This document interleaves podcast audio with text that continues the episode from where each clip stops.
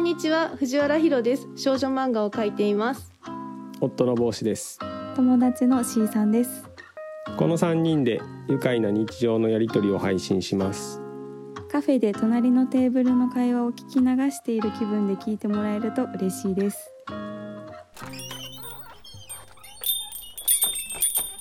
この間ね投資の話を帽子があのもう超初心者で経験値ゼロの私たちに対して喋ってくれた回があったんですけど、私らからしたらあれぐらいから喋ってもらわんともう何も頭に入ってこないじゃないですか。でも帽子的にはこれなんか何も結局何も言ってなかったなみたいな感じになったらしくて。いやなんか分かられる言葉で伝えれなかったなって 後で聞き返したらとっちらかったとかいろいろなんかねあのうまく喋れなかった反省があったらしくて。まあでもこんなもんやろうとは思ってましたけど。でもまあ改めてあそこから帽子が最近の情報を仕入れたのでお願いします。そうですね。今日だからとりあえず一回講座のあれをやってみようかなと思ったんですけどスマートフォンでできるんですよ。で、はい。最初の一歩は向こうの審査とかがあるんでちょっと待たないといけないんで、はい。それまでは簡単にすぐ終わるやつがありました、はまあまず証券会社の口座を持つっていうところが一番最初っていう話を知ってたじゃないですか、どこがいいかなって思ってて僕まだ使ってないんですけど結局楽天のやつが一番簡単かなと思って、うん。実際僕一回申し込んでみたんですよ。はいで今書類が来るのを待ってるとこなんですけどそこまでやってみます？やってみます。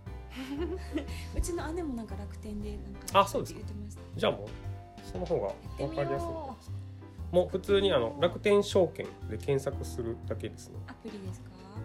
アプリじゃないです。あのウあェブページあの Google で。はい。で普通に口座開設はこちらからっていうのが出てくるんで。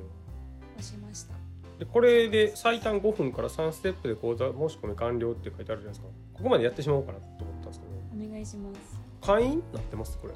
えー、え会員ってどういうことでしたっけ？普通に楽天の会員です通販。やってる人は会員の方会員は会員やけどなんかユーザー ID ってメールアドレスですかね？さ それは多分そうやと思いますよ。僕も分かんないですけど。僕会員じゃなかったんで。はい。もうこの辺は普通に進めるだけなんですけど。本人確認書類を選択してください。これはなんかね写真撮るだけできるんですよ。あの携帯の。はい。ID というかまあ免許証とか。はいそうまあそうです。ID ですね。表面の撮影をする。ちょっとでなんかい一応なんか裏表多分取ら取らなあかんみたいで住所の変更がないかどうか。表面を撮影します。撮影完了しました。はい。へえ。続いて厚みを撮影します。厚み。書類が本物であることを確認するため。おおすごい。厚みを斜めから撮影しますよ。へえすごい。それでちゃんと感知できるんだ。すごい。なんか割と最近はよくそれがあそうなんで出てくるかな。あのマイナンバーカードとかの時によく出てきて。えー、知らん。うん。なんかマイナンバーカードで本人確認する時あーネット上であそうってことだよね。口座開設とかを最近は今したから。そっかそっか。あで顔え？顔写真も撮影するんですか？え顔写真？あそれは多分顔写真が自分とこれが一致してるかどうかの確認でその多分取るんやと思います。うーん。髪型違うそれは全然大丈夫です？あの骨格的なやつ。あすごい。フェイス ID みたいな感じ。あそうそうやと思う。な。まああれは中でやってるけど。うんうんうん。ちゃんとこう比率とかを見てるってことやろ。うんうんそうやと思う、すごいな。以下の情報を読み取りました。えー、誕生日と住所がお客様の口座について、はい。納税方法の選択。は、えっと多分最初から設定選択されてないですか？それで大丈夫だと思います。確定申告が不要？源泉徴収してくれるんですよ。税金を最初から引いてくれるんで。それは解説するで大丈夫です。NISA 口座開設するで初めて開設する、はい。NISA 区分を選択してください。積立 NISA 一般 NISA これはとりあえず今あの、まあ、やらないと思うんで、はい。積み立て押しといてもらっていいと思います。はい。で申し込む申し込まない。これ何ですか？講座。これは銀行銀行がいらなければいらんまあいらんえと思う。ちょっとえ銀行口座と何が違うんでしたっけ？楽天行銀行。そうかこれは証券の口座ですもんね。申しあ今込まない。申し込まないでよくて、楽天カードの案内受け取らないイデコの申し込みもしないですよね。するイデコって。イデコなんかちょっと私やりたいって言ったやつですよね前。わからないです。けどイデコは僕はやらないつもりでいてうんもしやるんやったら。はいまあとりあえず申し込まないにしときます。はいで楽天 FX 口座の申し込み。それもいらないと思います。信用取引口座も申し込まない。もういらないですね。次パスワード設定何しようかな。ちょっとメモしとかな忘れちゃう。はい。うん別にあのメモ帳あの iPhone の中のメモでもいいと思うんです人それぞれあるわけですよ。メモする場所というものが。そっか携帯落とすかもしれないじゃない。あそれはクラウドで同期してれば。クラウドとかえ同期してないんですよ。あそうですか iPad 使ってましたよね。なんかね別にしてるんですよね。え iPhone のえ Apple ID ああそうなんですか。えー、ややこしい。それやったらこまあいいや。追跡できひんやんと思って。なくしたとこそうですね。口座開設申し込み受け付けました。りですよわーい。おめでとうございます。多分これで審査が一応1日か2日あってメールの返事が来るんではい。その後なんかその確認用の書類が送られてきます。それでもう解説？そうですね。もうログインできるようにはなるんで。すごい。すごい。早い。もう今年の目標を達成しましたよ。講座を開設する。楽天証券口座ですね。そうですそうです。メールアドレスとパスワードですか僕パスワードなんか全然やった覚えないんですけど 全然覚えてないあるやろでも。できたできたわーいできた。解説しましたよ。解説しちゃいました簡単ですね。めっちゃ簡単でじゃあ新しい NISA が来年の1月からなので、はいまあ、それまではもう別に手出さんでいいかなって思ってますなんかその投資したいっていう気持ちがあるんですけど。今年中ってことですか？待っといた方がいいですかね。あ別に。どっち？どっちでもいいですけどあの今年の、えー積み立て NISA うんは一応40万円までの枠があってはい。でそれが一応20年間置いとけるんですよね。だからそれは別にやりたければ。いや来年にします。はい。来年の1月から。そう。だから制度が結構変わるんでそうなんですね。ちょっと。ちょっとその新しい NISA についてそれまでにちょっと知っといたらいいですかね。そうですね。なんかそれもそんなに新しい NISA だけのことを考えるんやったらそんな難しくなかったですね。あそうですか。はい。同時並行でやるとちょっとややこしいかなとは思ったんですけど。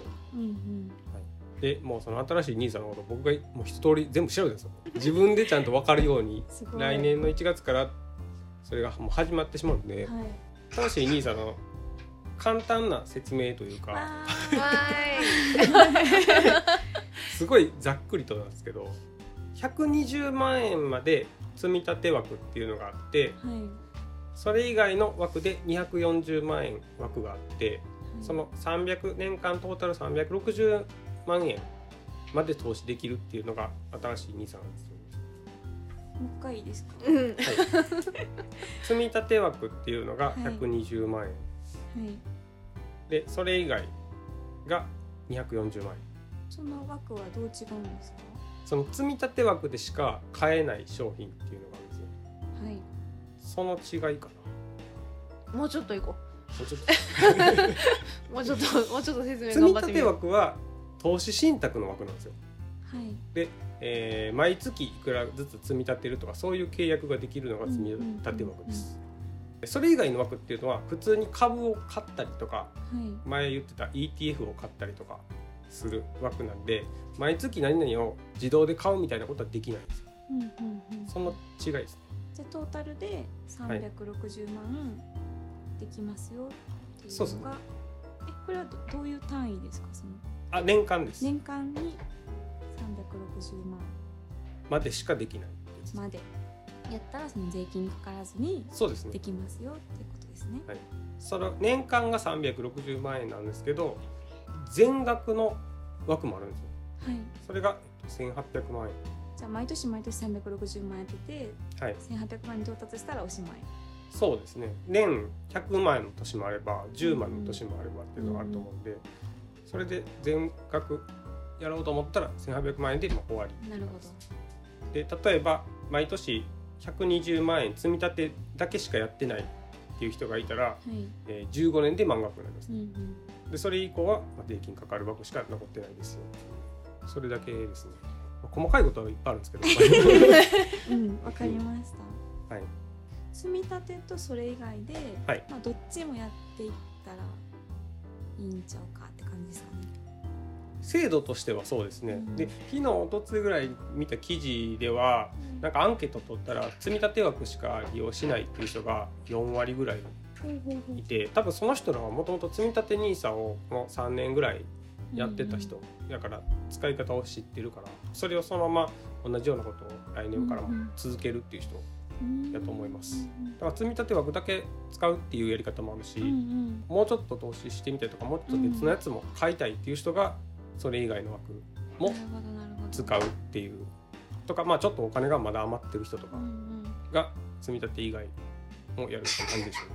なんかその積み立て枠で買える商品っていうのがま結構決まってていろいろあるはあるけどその選ばれた枠の中でしか買えない、でなんか自分がちょっとこの会社にの株買いたいとかはいはい。選びたい時はそれ以外の中でやればいいってことですなんかそれこそあの優待が欲しいとか、ね。そういうのはなんか積み立て以外の枠なの？あの映画映画会社い映画配給会社にの株主の人が映画のチケットもらってたりするじゃないですか。そうですなんかそんなんちょっといいなそういうと今やったらいいんじあー 今やったらいいけど、うん。一応まあ NISA の枠で買う買おうと思ったらまあ来年からでもいいかなっていうですね。うんうん。あの今の NISA と両方ごっちゃになってややこしくなる。うん、あ来年からにします。ややこしいです。そっか。ちょっと選んどきます。なんかどこに、それ以外でちょっと会社を選ぶのが楽しそうやなって思ったんですよね。あのポッドキャスト聞いて。あー。のそうですね。なんかその自分がいいなって思った会社の株を買うっていうのがなんか楽しそうとか。なんか安くからとかやったらね特に。だから優待とかはある程度こんだけ買わんとですよね。ダメですよっていう。結構買わなダメですよね。いやでも会社によるんですよ、うん。なんかその藤原先生が買ってるあのクックパッドと、うん。あのペイントソフトなのセルシスっていう会社とかは全然そんな、3万とかで1万とかやったっけうん。なんかそれぐらいのとこもあるしうん。大きい会社は大体高くいそうですね。とか。東宝とかってめっちゃねきゃああと。どうなんでしょうね。見たことないんで分かるんですけど。ちょシネマズがあるかそっかそっか。でも私も一時期その何を買おうかなっていう時にあの優待とか自分が普段使い続けてるうん。ような会社やったりサービスやったりみたいなのを中心に探しました、うんうんうんそれで今は クックパッドとセルシス。あとはあれですね VR あの盛り上がってほしいなっていう気持ちでメタとかも思ってますけど、あ VR の会社なんですね。うん、らそう優待は一応日本にしかない制度なんで、うんうん。海外の会社は特にそういうのやってるんですけど。あとは分配金配当金が入ってくるのが、まあ嬉しいからそれを買うとか。あ、その配当金も別に税金かからん。配当金は日本の会社はかからないです海外の会社は海外の税金がちょっとだけかかるんですけど、でも NISA 口座以外で買ってると両方かかってくるんで NISA で買った方がそうですね。わかりました。あとその積み立て枠でうん何買ったらいいのかみたいなのがはい。結構もう固まっててあ選択肢が限られてるってことですか？選択肢が限られてるっていうのもあるんですけどそのおすすめしてるのがうんいろんな人の僕本を立ち読みしたりとか、あのネットの YouTube の動画見たりとかあのネットの記事とか読んでたんですけど、大体みんな言ってること一緒。同じというか似通ってるんで3つ4つぐらいの中から選ぶぐらいでいいんですよ。あめっちゃそれありがたいですね。みんなそうしてんやなっていう感じでしたねうん。他の人も。なんかそれを、まあ、来年からは、まあ、いくらかっていうのはそれぞれやと思うんですけどうん。買っていけばいいんかなっていうのはうん思ったんでそれは全世界株式っていうやつですね。なんか。全世界株式。あ世界中のそうですね。株をごちゃ混ぜ。まとめたやつ、ん。それが一番リスクが低いやろうっていうので選んでる人もめちゃくちゃ多いみたいですね、ん。どれぐらいしていくもんなんですかね。それは人それぞれか。そうですね。なんかリターンでどれぐらいを目標にするかっていうのを前提に月いくらとか年間いくらとかっていうのを目標で決めたら、まあ、何年後にはいくらっていうなんか計算が一応金融庁のページとかでもできるようになってるんですよ。あとは家計のうちどれぐらい回してるか。そうですね。とかその辺で決めていって、まあ、上限がね月10万までなんでうんうん。その年間120万やったら多分そんないっぱいやる人はいないと思うんで。うん。その辺でなんとなく決めていくっていう感じですあとは別に毎月違う額でもいいんで。積み立てもですか？積み立てもたどたどうなの固定なのかな。んかこのそれ以外の240万はなはい。なんか例えば長期で持つやつ、はい。長期で持つって見越して買うんやったら、はい。毎月毎月買うって感じじゃないですよねこれは。積み立て以外のやつはそうですね、んもうあの、ね。下がったタイミングとかで買うのが一番。うんうんうんうん。じゃあタイミング見て買うね。そうです。欲しいのが決まってれば。欲しいのが決まってた。らえーそう積み立てはさすがに。楽しみな感じ。結構それがシミュレーションができるんで。僕が見てたやつやったら例えば、えー、と僕はその全世界株じゃないんですけどアメリカの、まあ、全米株か。全米株とかで年利7%とかで計算したのかなで月5万円、えー10年積み立てし続けたら大体800万ぐらいになるんですね。だから50歳前後でそれぐらいになってるかな、えー。それができたんですけどね毎月ってやるとだかうんら余力がある人やったらそれぐらいに予想値期待値。なんかそのどの株を買おうとかってどこ、どのサイトを見ればいいいいんですか？えっ、とそれは積み立てかどっちですか？あそれ以外でそれ以外はどれな難しいですけど自分で情報を仕入れるしかないんですけど例えばその楽天証券のページとかにも全部出てくるしうん今いくらとかも出てくるし、えっと、業績とかもちゃんと全部見れるんでまあ今まだログインできないんでそんなにちゃんとは見れないですけど ID が届いてからはしっかり見れるようになるし簡単なとこやったら Yahoo ファイナンスとかがあるんですけど Yahoo ファイナンスはねちょっとねあ僕が買ってるようなやつとか全然見れなくて。そういう投資回りの情報をはい。初心者レベルで収集するにはこの間教えてもらったポッドキャストみたいなのが一番いいですか？ポッドキャストが僕一番楽やと思いますね。うん。聞くだけなんで。何やっけ？教えていろはでしたっけ？あいろはに投資。いろはに投資。いろはに投資はウェブページとかもあるんですけどうん他のでもあれ最初の3回だけ聞いたじゃないですか。他のやつ結構難しかったりとかあそうですかあと専門的とかこの項目に興味がある人だけ聞いてくださいっていうような回とかが多いんでなんか選んで自分が聞きたいやつだけ聞けばいいかなとは思いました。じゃあ帽子はどこでどういう情報の取り方をして どうしてそれを買おうと決めた僕はでも完全に YouTube ですね。YouTube 最近は全部 YouTube が中心ですね。うんあとそのアドバイザーみたいな人本書いてる人とか有名な人とかのウェブページやったりとか連載やったり読んだりとかあとまあ本読むのが一番簡単。かな、僕がこの間言ってたその厚切りジェイソンははい。1個しか買ってないんではい。それ以外は何も買わなくていいって言ってる人なんであんまりそれ以上の情報は出てこない。です その VTI だけで大丈夫って言ってる人が。じゃあいろいろいろんな種類のやつをちょっと調べてみたいって思ったらおすすめする情報の摂取の仕方は？あでも日本のやつやったらうん。ヤフーファイナンスで見るのが一番簡単かヤフーファイナンスっていうのはサイトですか？なサイトです。サイトもあるしアプリもあるし、それ見てうん。どういう情報が載っている？だってヤフーファイナンスのこの 最初のページ見たらもうなんかめっちゃ。でもその配当だけやったら配当に特化したサイトとかもあるんですよ。そのこんな配当がありますっていうのばっかり集めたページ。うんうんうんちゃうわ。配当じゃないわ。優待。や優待の。株主優待。おすすめとかで検索でなんかすごいもう昔からある楽しい株主優待とかもうこんなんどんなんやったかなそんなんもあるんですごいそういうのは見やすいと思いますね。優待が目的やったら簡単ですよね選び方が。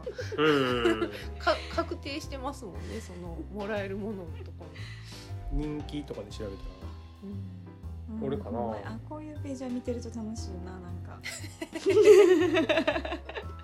私でも本当その株主優待優待のもので決めようってなった時にうん別にいらんかってなることの方が結局ね多かった。うん。優待はまあ好みがうん。分かれるというか、まあ、食品とかが多いん。で飲食店とかもあるし。大きい企業がばっかりですね。そうですね。基本的にはそのねやっぱりそのほんまやったら自分が愛着持って使ってる何かとか、はいなんかそういうのがいいですよね。そうですね。投資の基本は積み立てとあと普通に増やしていくっていうところなんで、うん優待はもうちょっとおまけぐらいのうん感じ、積み立て以外。のとこでおすすめされてたやつがこれこの間言ってたっけ？言言ってなかったっけ？その配当金がすごい高いっていうやつ具体的には言ってなかったんじゃないかな。そっか。うん。藤原先生におすすめしてたやつ。これが散々。買っていけばいいんちゃうかなってあ、配当金って利息みたいなもんやし、っていう話はまあ多分前からしたと思うんですけど、それがまあ5%近いやつがあるんで、うん。それは結構いいなと思ってて。それはそれ以外のとこですよね。それ以外のところですね、うん。それはアメリカのやつなんで。いいかもそういうの。配当金が高いっていうのはすごいなんか騙しが多いらしくてその分ちょっと手数料が高いとか、うん。株価自体がちょっと下がってるから配当金がパーセントで上がっても実際減ってるとか。うん。なんかそういうのが多いらしいんですけどその YouTube で見たやつは手数料安くてで株価もずっと上がってて安定してるから、まあ、おすすめみたいな感じで。それは、えっと、アメリカの SPYD ってやつなんですけど。え会社名ですか？ファンドなんですけどねそれは、えっと、すごい長いやつの略でうん。日本語の名前は SPDR ポートフォリオ S&P500 高配当株式 ETF っていう。で SPDR っていうのがこの会社の名前なんですけどスパスパイダーかなんかこれのいいとこはその安定してるっていうのと、えー配当が高いっていうのと手数料が安いっていう。手数料って2つあってその売買手数料と、えー信託手数料といってその年間の維持費みたいなやつがあるんですけど売買手数料は楽天証券やったらその無料の枠に入ってるんですよ。あ買い付けだけかな。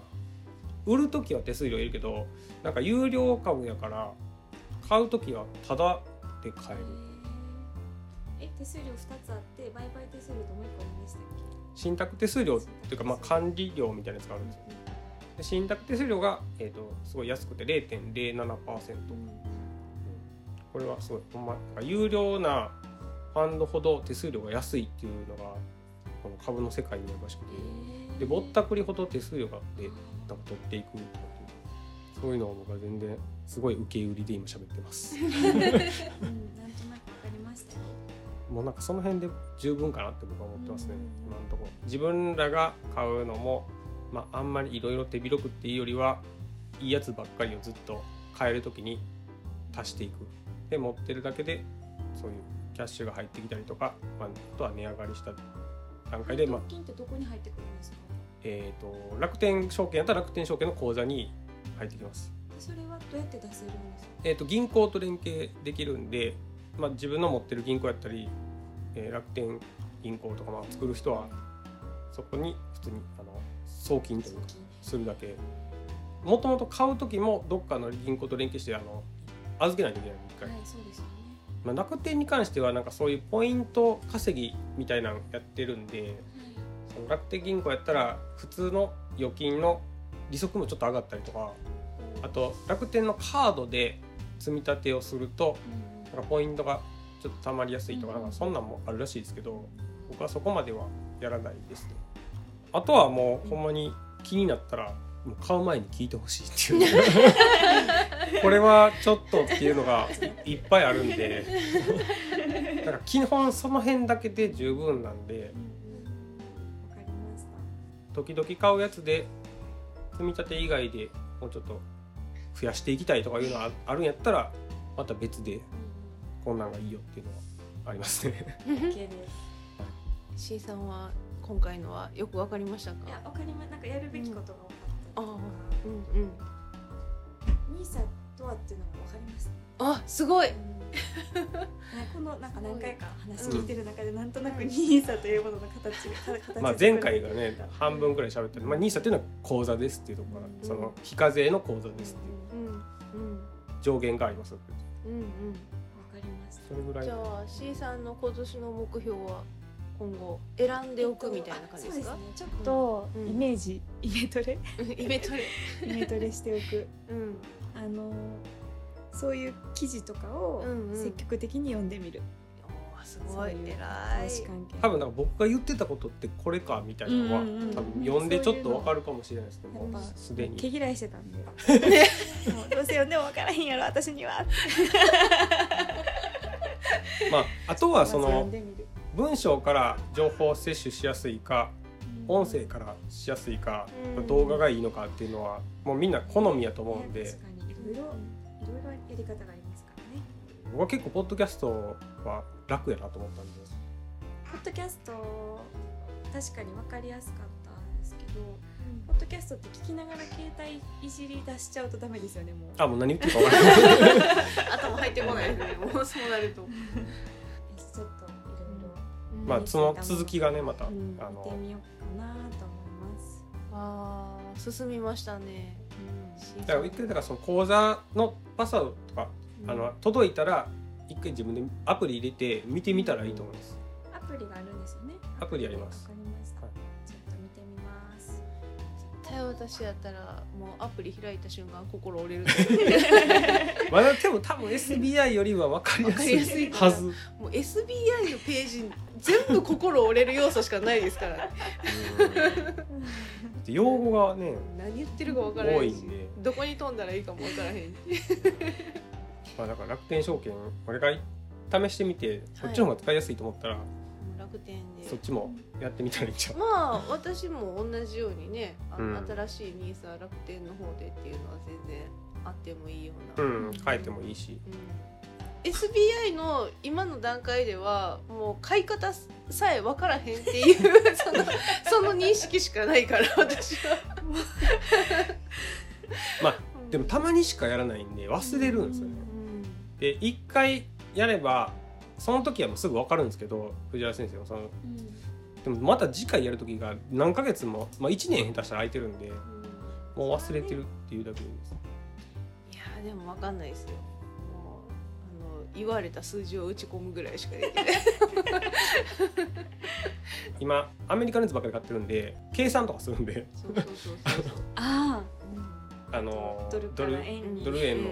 うん。で何口買えるのかとかって電卓でこううんめっちゃ難しいな。めっちゃ難しい。桁間違いそう最近それも自動計算でなんかいくら買えますっていうのが出てくるようになっててすごい楽にはなったんですよへ自分で計算しなくてよくなったんで。ーこの値段になったら何口買うみたいな感じで入力しておいてでその値段になったらなんか入札できるみたいなそんなんだよな。ああそうそうだからなんかボタンを押したからすぐ買ったってわけではなくて、取引が成立しない場合もあるんですよ、うん。そのあその値段にならへんかったそうそうそうそうそうそう。